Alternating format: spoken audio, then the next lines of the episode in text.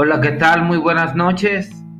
Eh, sean bienvenidos a un episodio más de La Orden del Dragón. En esta ocasión vamos a hablar sobre sociedades secretas. En este caso es eh, lo que viene siendo la masonería. La masonería, la mano oculta que mueve los hilos del mundo. Eh, para poder hablar de la masonería hay que hablar de sociedades secretas. Y una sociedad secreta es la que exige a sus miembros ocultar su, afiliación a la misma, eh, los ritos que forman parte, las actividades que se desarrollan, los objetivos que persiguen Obviamente si los integrantes de esos grupos se hubieran atenido a las premisas anteriores, eh, muy poco o casi nada sabríamos nosotros sobre estas organizaciones que son secretas, pero sabemos algo ya que algunos términos como masón eh, nos resultan familiares y ustedes estarán de acuerdo conmigo que una escuadra y un compás por sí solos no significan nada y son objetos completamente inofensivos, pero no obstante si los vemos plasmados juntos, adquieren una dimensión que los aleja de, de la función para la que fueron diseñados. De hecho, Asumo que detrás de ese símbolo se esconde lo que probablemente sea la sociedad secreta más célebre e influyente de todos los tiempos, la francmasonería. ¿Cuál es el origen de la francmasonería? Bueno, pues una de las leyendas más conocidas sobre los orígenes de la masonería se atribuye a la primera piedra de la orden a Hiram Aviv, que se identifica como el gran arquitecto del rey Salomón. Hiram Aviv es una persona simbólica en la, en la masonería. Hiram Aviv fue mandado a construir un templo digno de Yahvé allá por los años 1000, 1500 antes de Cristo. Organizó a sus trabajadores para el templo en tres niveles los aprendices, los compañeros y los maestros, los cuales se comunicaban eh, entre sí a través de ciertos códigos secretos, a través de frases codificadas. Esto con el fin de eliminar a los estafadores y proteger la integridad del templo. El día de pago, Irama Aviv les daba una palabra clave para decirles a los pagadores como un código de seguridad, eh, porque con tanta gente que estaba trabajando, trabajando en el templo, los pagadores no podían reconocer a cada trabajador y así evitar a los estafadores. Eh, con el tiempo, eh, unos trabajadores llamados los canteros aprendieron estas frases y códigos y fundaron lo que hoy conocemos como la masonería. O al menos eso es lo que dicen las tradiciones masónicas. Estas personas comenzaron a reunir gente con el fin de aprender los secretos del universo y en 1717 se reunieron las principales cuatro logias masónicas en un bar o en una taberna llamada Apple Tree. Se dice que ahí fue donde una gran logia se creó para supervisar a los masones de Inglaterra para 1738 la Iglesia Católica formó un edicto. Un edicto es como una orden papal para excomulgar a todos aquellos miembros que, que se querían unir a los masones. A principios del siglo XVIII la masonería ya era todo un fenómeno mundial y filósofos de todo el mundo se reunían para debatir el conocimiento. Supuestamente los masones no tienen otro objetivo que contribuir al desarrollo personal y al conocimiento de la persona. Según la historia de los masones, tres de los trabajadores de Irama Aviv estaban insatisfechos con la forma en que se manejaba el templo y pues quisieron matar a, a Iram Aviv. Estaban inconformes. E, ellos eran Jubelas, que era un cantero, Jubelo, un carpintero, y Jubelum, que era un artesano. Entonces eh, se les exigía primero que para alcanzar el pago más alto, que era el de maestro, tenían que pasar por los dos procesos anteriores, que era el de aprendiz y este y el otro proceso que, que, tenían que eran eh, los compañeros y después finalmente los maestros.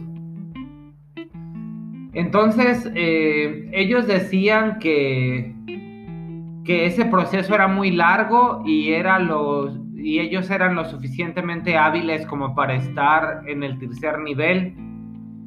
Una noche, pues los tres frustrados trabajadores entraron o esperaron a Iram Aviv como de costumbre dentro del templo y se dice que se ubicaron en cada una de las tres puertas Hiram Aviv se acercó a la puerta sur donde Jubelo estaba esperando cuando se negó en convertirlo en maestro.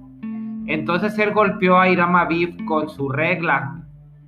Entonces él ya herido, todavía herido, trató de correr a la puerta oeste para escapar. Pero resulta que ahí estaba Jubelo al acecho y también lo golpea con una regla de hierro. E Iram huyó de esa puerta, de la puerta este, donde se encontraba Jubelum, el cual lo golpea en la cabeza con un mazo y lo mató instantáneamente. Cuando en la masonería se ha de pasar al grado de maestro masón, se debe representar los últimos momentos de Iram Aviv en una especie de, de juego moral y solamente cuando se confirmaban como maestros se revelaba la verdad de la historia. El primer asesino, que es Jubelo, es el, el señor de la falsedad y utiliza su regla como una herramienta de precisión, pero se ve claramente que falla al utilizarla. El segundo asesino es la personificación de la ignorancia y usa la escuadra como una herramienta y medida de rectitud para atacar el pecho de Iram Aviv. Y el asesino final representa la ambición y utiliza su mazo como una herramienta y golpea a Iram en la frente, al centro de la inteligencia. Y esto es un simbolismo que lucha entre la luz y la oscuridad.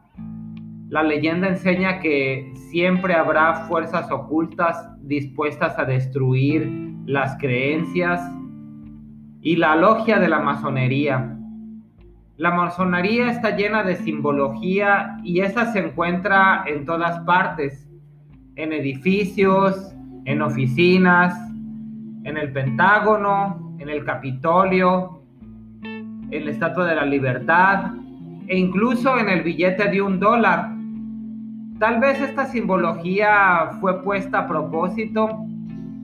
Lo que pudiera ser es que estos símbolos fueran símbolos codificados y muy reales, según el Manual Masónico de Duncan de 1866, que revela los símbolos de la masonería y él dice, por ejemplo, que la escuadra sirve para cuadrar nuestras acciones los compases son como para mantenernos dentro de los límites de la humanidad.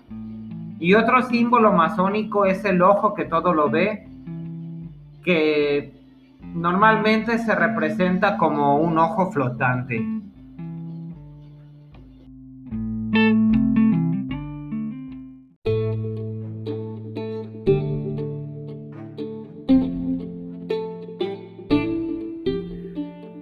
Pues ese ojo flotante se cree que representa la omnipresencia del gran arquitecto y esos símbolos son muy familiares porque aparecen en los edificios más importantes de Estados Unidos. Cada uno de esos edificios tuvo su, ritual masón, como por ejemplo la piedra angular del Capitolio en Washington. Al menos 13 de los que firmaron la Constitución de Estados Unidos eh, pertenecían a la masonería, o sea, eran masones. Y no cabe duda que al parecer Estados Unidos es un experimento masónico.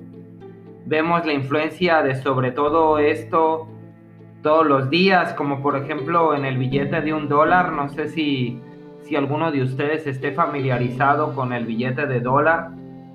Eh, pero si ustedes tienen un billete de un dólar, por ejemplo, donde aparece la pirámide inacabada con el ojo que todo lo ve, el retrato de George Washington puesto sobre laureles, este pues representa símbolos de grandeza.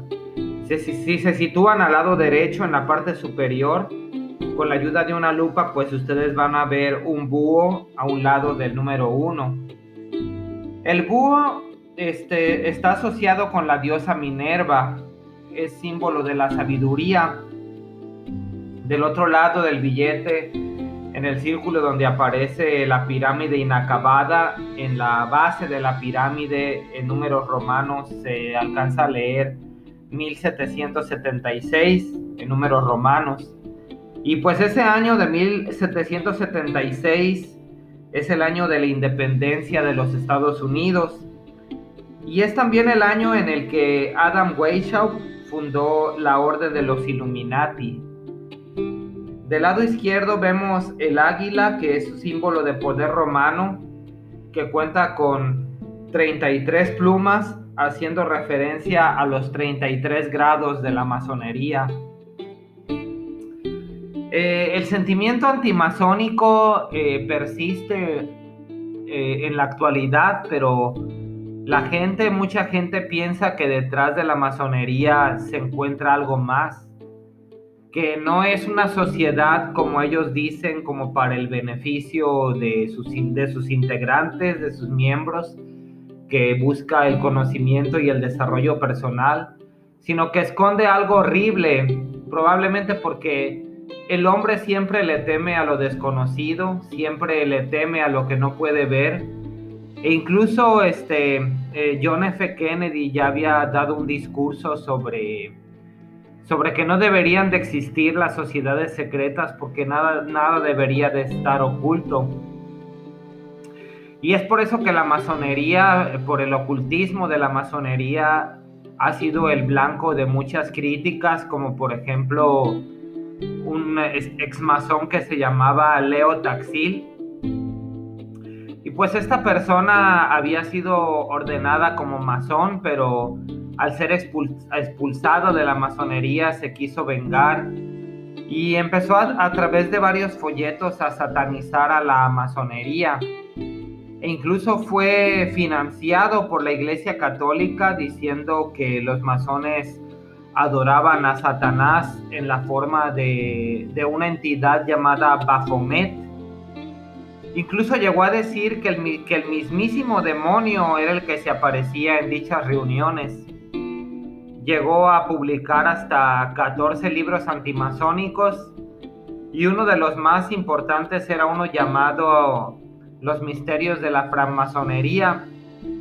Hasta que el finales de, por ahí a finales del siglo XIX, Leo Taxil se retractó y aceptó desde su despacho haber recibido fondos del clero para atacar a la masonería.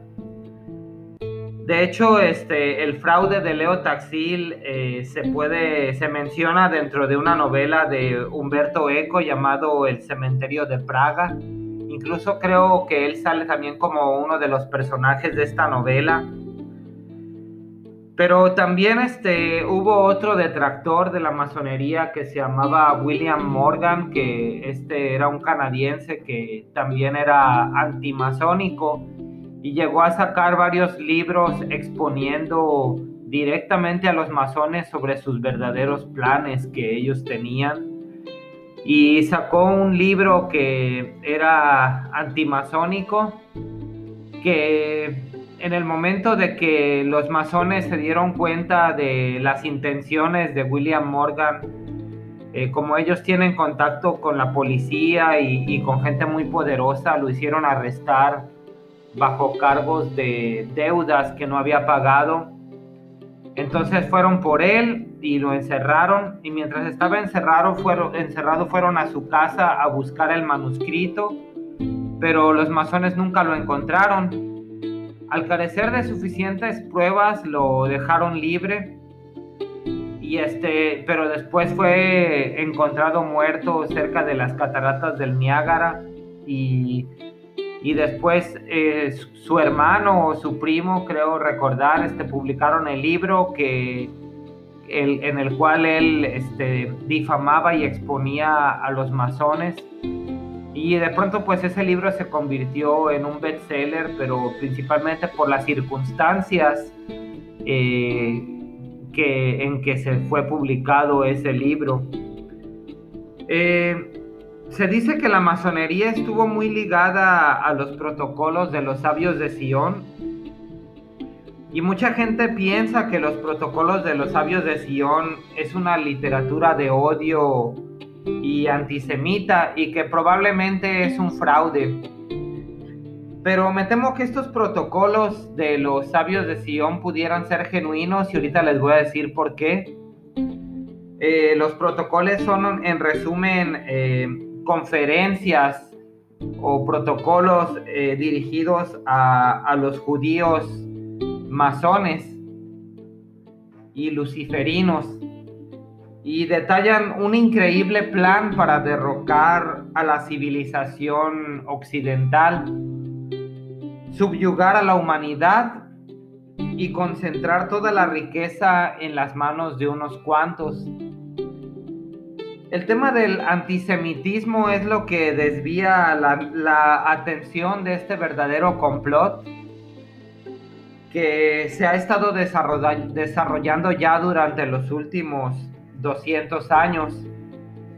Y eso pues está detrás del gobierno mundial, el 11 de septiembre, la invasión a Irak y la falsa guerra contra el terrorismo. Los conspiradores controlan la riqueza del mundo, sus corporaciones multinacionales y usan símbolos masones en sus logotipos. Verán, por ejemplo, la empresa Shell y Citibank tienen el sol naciente, Exxon la doble cruz, CBS y Warner Brothers el ojo de Horus. Y sus medios de comunicación, educación, política crean una ilusión de democracia para controlar y defraudar a la humanidad. El sello de los Estados Unidos refleja una triste verdad y es que también es un símbolo masón y lleva la, la inscripción de hemos logrado el nuevo orden mundial. Casi todos los presidentes de los Estados Unidos, incluyendo por ejemplo Bill Clinton, George Bush, Barack Obama, son ya sea masones o illuminatis. Eh, el tema del antisemitismo es irrelevante porque los judíos y no judíos se casaron hace mucho tiempo y la élite ahora consiste en odiadores de la humanidad prácticamente de todo tipo. Se cree que Meyer Amschel Rothschild jugó un papel importante y clave en esta monstruosa conspiración. Incluso dicen que él fue uno de los escritores de los protocolos de los sabios de Sion. Y este eh, Meyer Amschel Rothschild fue seguidor de la cábala oculta, que es la base de la masonería. Eh, los investigadores han especulado que fueron Adam Weishaupt y el propio Rothschild los que escribieron los protocolos de los sabios de Sion y es muy probable que el nieto de los Rothschild, un tal Lionel Nathan Rothschild, o alguien como él sea el autor principal también. El autor afirma que todo el poder residirá en última instancia en el rey de los judíos. En este caso es como se le conocía este, a los Rothschild. En general los protocolos proporcionan principalmente una explicación convincente de, las, de los acontecimientos mundiales a medida que han sucedido ¿Será que acaso estos protocolos de los sabios de Sion son auténticos? No se los puedo decir porque no tengo pruebas, pero Hitler, por ejemplo, este Adolf Hitler escribió en su libro llamado Mein Kampf o Mi lucha que hay una conspiración judía que está tratando de acabar con el mundo. Y si nos vamos a América, nos trasladamos a América, nos topamos con que Henry Ford también, el dueño de la, de la Ford Company, Ford Motor Company, publicó en este mismo año un libro llamado El Judío Internacional, donde legitimizaba todo lo que se decía en los protocolos de los sabios de Sion, eh, pero ahora que en el continente americano.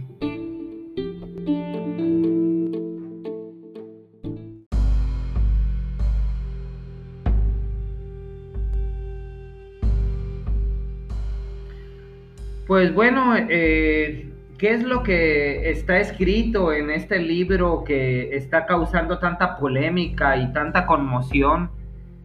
Eh, pues de hecho, eh, hay mucha de la información que viene en estos protocolos que más bien parecen profecías y realmente si ustedes los leen, si leen cada uno de esos protocolos, vemos que se ha estado cumpliendo y se sigue cumpliendo al pie de la letra.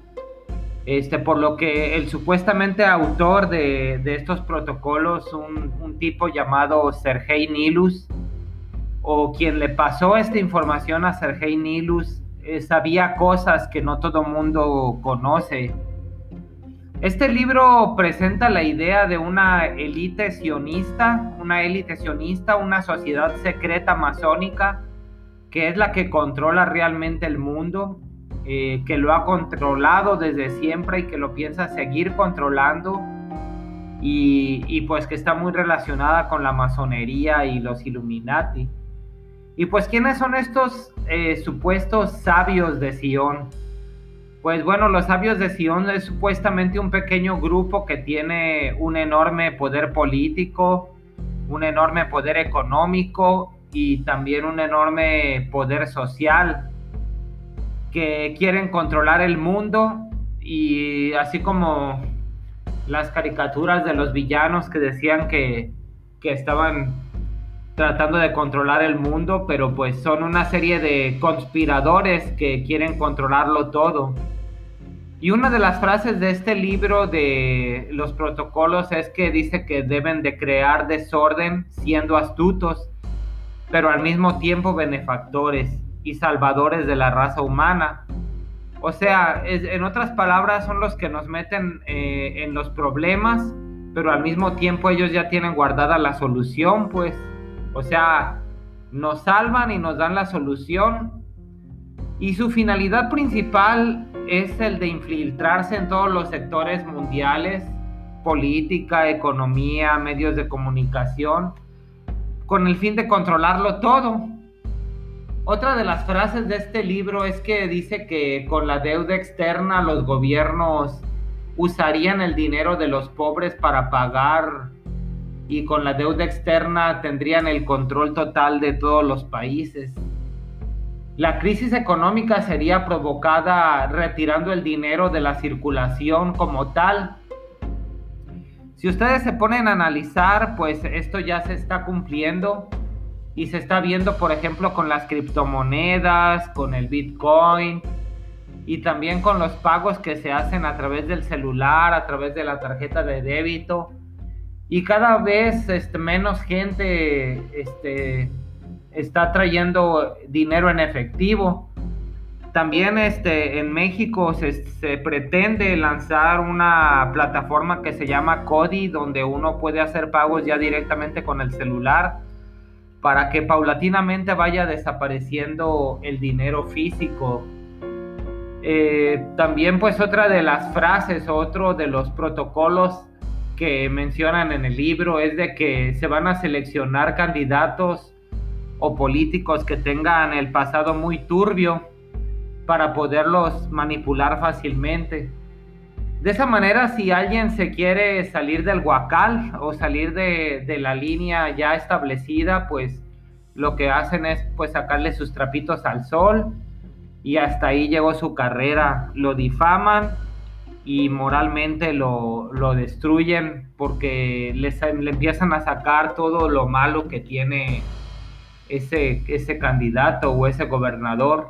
Entonces recibe pues cierto tipo de amenazas y ellos son muy astutos para elegir a los, a los candidatos y a los gobernadores. Y bueno, pues lo mismo pasa con los artistas. Eh, cualquier cosa que no quieran ellos obedecer, pues sacan su pasado turbio y hasta ahí llega su carrera. El, por ejemplo, el protocolo número 12 de, de, este libro de Los Sabios de Sion, pues nos habla de la censura en los periódicos, en las revistas, en los medios de comunicación, en los órganos de información y de esta manera se desvirtúa la libertad. La libertad pues será lo que permita la ley y, el gobierno. Y lo que dan aquí pues es una sensación de falsa libertad porque no pueden decir ellos otra cosa más lo que le dicte pues esta élite. Este, en el protocolo número 13, pues nos habla también de el progreso como una idea falsa para las logias masónicas, para capacitar mejor a sus adeptos y para seguir con sus planes. Eh, el protocolo 26, por ejemplo, habla de la enseñanza que podría ser mejor a través de imágenes y a distancia. Esto se escribió más o menos a finales del siglo XVIII y hoy que estamos en pleno 2021, pues ya estamos viviendo esto. Una educación virtual esta es la que nos está ahorita, sobre todo en las escuelas, eh, en algunos trabajos que reciben capacitaciones, cursos. Ya no es necesario estar de forma presencial, sino que toda la información es a través de imágenes y a través de la laptop. Cuando nos íbamos a imaginar o cuando se iba a imaginar esta gente que eh, en unos siglos después esto se iba a, ver. Eh, pues otra de las enseñanzas es que ellos querían coronar al rey del mundo y esto debería ser en Israel, hay algunas especulaciones que creen que podría ser este Guillermo, el nieto de la reina de Inglaterra, pero pues no hay suficientes pruebas. También los protocolos te querían eh, construir enormes monopolios, que son las grandes multinacionales, y así provocar que desaparecieran por completo los negocios pequeños. Esto se empezó a ver un poco durante la pandemia porque recuerdo que querían, más bien este, cerraron todos los negocios locales de algunas ciudades y, a veces pues obligaban a que uno fuera a comprar al Walmart, al Bodega Urrera y, este, y, para poder este, surtirse de, su despensa. Pero lo que provocaban era de que al, no, al obligar a estos negocios a mantener cerradas sus puertas, pues no tenían ellos ya como reinvertir el dinero eh, de las ganancias de la tienda y pues se iba poco a poco, eh, se iban, eh, en este caso, cerrando, clausurando las tiendas.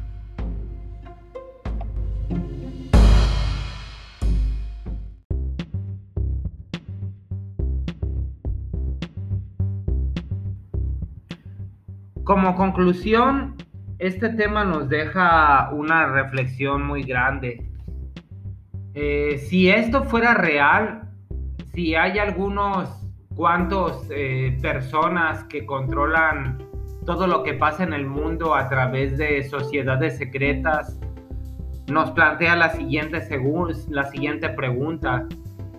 realmente nosotros como ciudadanos que vivimos prácticamente en la clase media, algunos casi en la pobreza, nosotros podríamos hacer algo para poder frenar esto.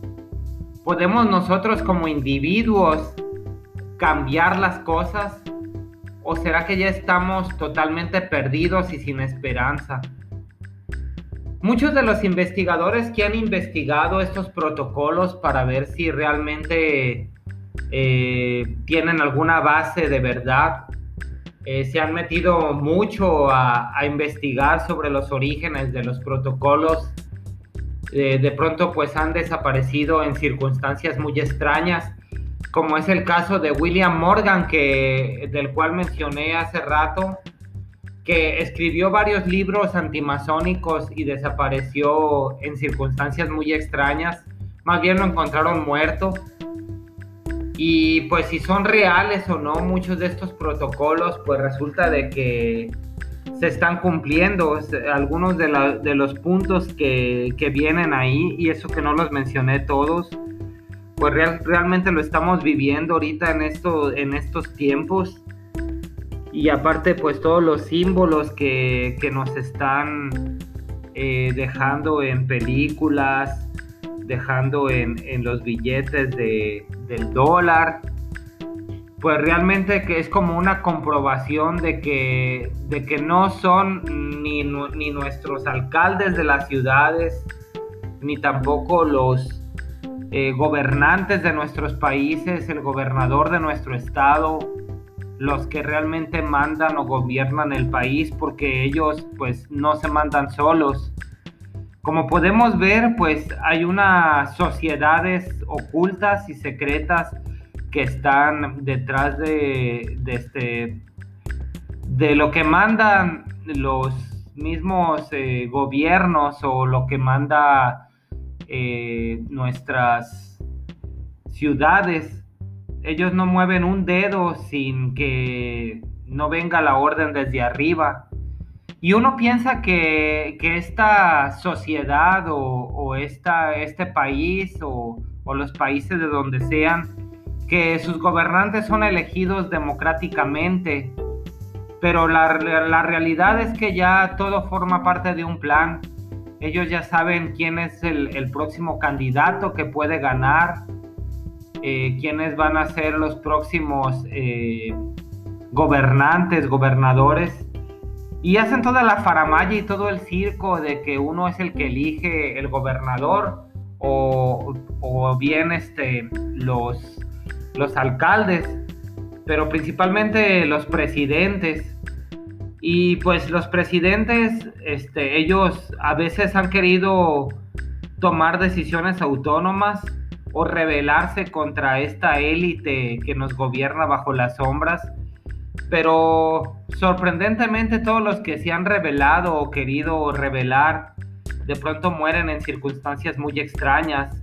Ya ven por ejemplo a Hugo Chávez que, que, este, que murió también bajo extrañas circunstancias.